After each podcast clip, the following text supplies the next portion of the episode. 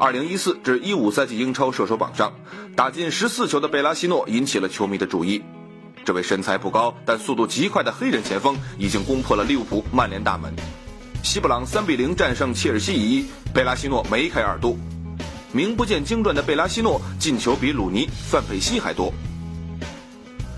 贝拉西诺出生于布隆迪，这是全世界第二贫穷的国家，人均 GDP 仅四百美元。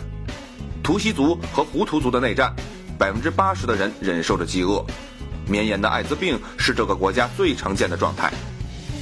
贝拉西诺儿时的足球是鞋带绑着破旧塑料袋制成的。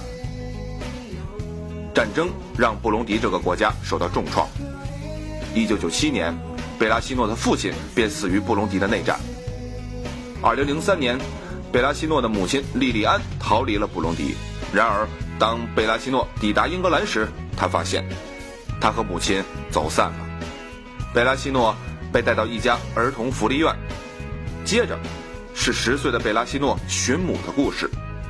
福利院的工作人员寻找贝拉西诺母亲的下落，但好几周过去了，音讯全无。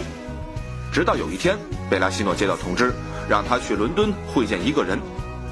在一间办公室，贝拉西诺见到了母亲，母子俩彼此说着 “hello”，但他们不能生活在一起，因为移民局要求先做 DNA 亲子鉴定。十岁的贝拉西诺只能先去福利院等待最终的鉴定结果。看着不能认母亲，贝拉西诺快疯了。DNA 鉴定结果出炉后，母子俩终于能在伯明翰生活在一起了。去年十月，贝拉西诺因为酒驾被禁驾一年。从布隆迪战火中逃离的贫穷小子，到现在年薪二百万的英超球星，贝拉西诺已经成功了。但能否继续成长，还得靠他自己的造化。